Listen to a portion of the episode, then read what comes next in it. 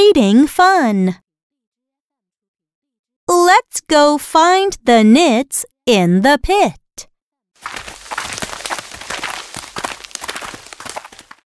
Look, there is a pit. Let's sit and hit. See, knits in the pit.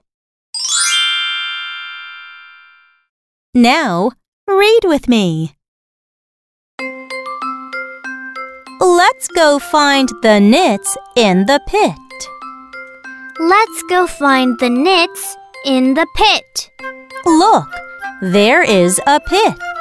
Look, there is a pit. Let's sit and hit. See, knits in the pit. Let's sit and hit. See, knits in the pit.